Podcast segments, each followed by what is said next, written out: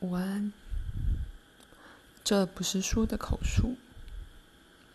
鲁伯今天下午的经验，是对你自己关于沟通及其重要性的注的一个反应。在这例子里，那些笔记容许鲁伯看到联合你们以及联合所有生命之更大，却甚至更亲密的一种沟通。关于植物沟通的电视节目也有作为一个推动力的用处，以便鲁伯可以感受所有生命都眼握其中的内在世界，爱与合作之流。鲁伯谈到有时觉得孤立，而那经验也是要让他看到，孤立本身也是个幻觉。这种沟通存在于每个层面。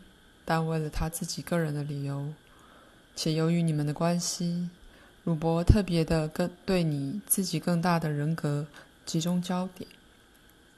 那些往往看似如此难以适当表达的爱，深刻的了解及尊敬的属性。在此的，我加速启动疗愈，蓬勃生气及幸福的那些坐标。此。触及生命之灵本身涌出的源头。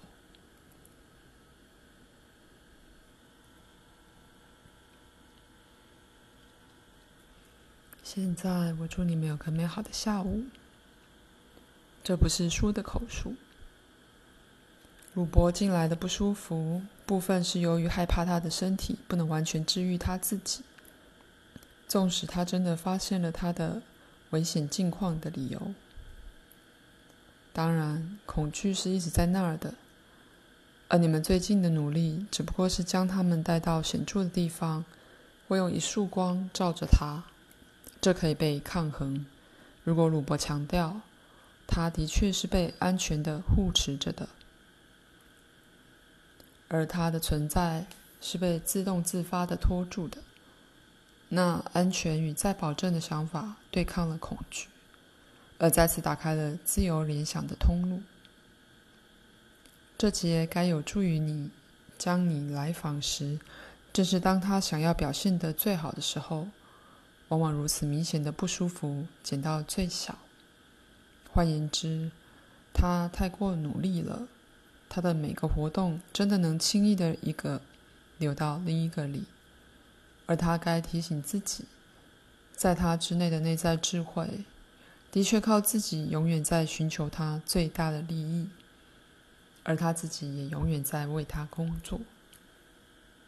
如果他想要的话，叫他想象这内在智慧为一个挚爱的父母，这也将钝化他对自己的父母可能有的任何嗔恨的刀口。